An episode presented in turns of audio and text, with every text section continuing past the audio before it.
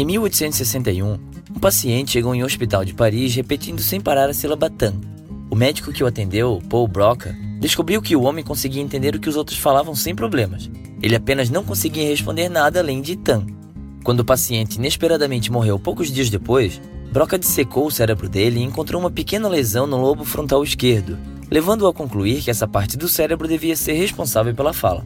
Naquela época, os cientistas tinham recém aceitado a ideia de que nós pensamos com nossos cérebros em vez dos nossos corações. E algumas experiências nada agradáveis com animais os convenceram de que diferentes partes do cérebro eram dedicadas a diferentes tarefas mentais.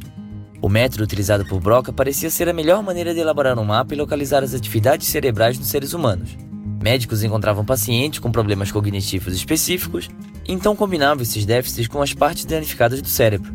A partir desses pacientes, eles deduziram que novas memórias são formadas no hipocampo, o medo vem da amígdala e que nós reconhecemos rostos usando a área facial fusiforme.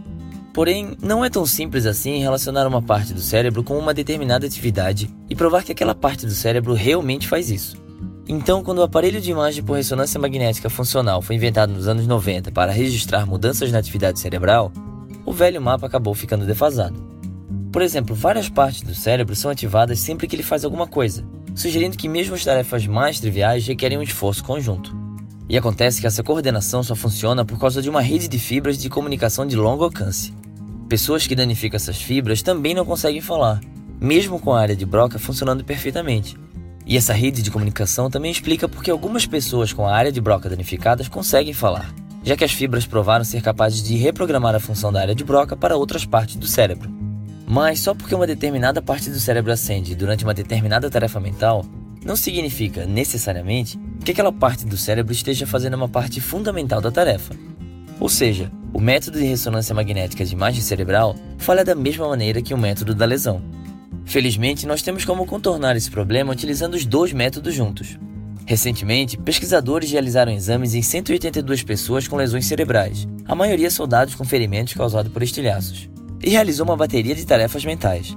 Em seguida, eles colocaram todos os exames juntos para ver quais partes do cérebro eram sempre ativadas quando eles conseguiam realizar a tarefa e quais ficavam sempre desligadas quando eles não conseguiam.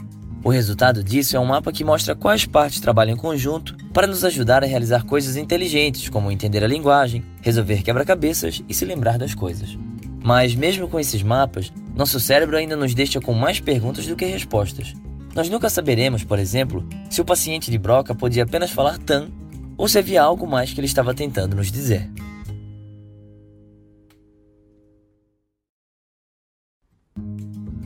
Esse foi o Minuto da Terra. Se você gostou desse vídeo, clique em gostei e compartilhe com seus amigos. Até semana que vem!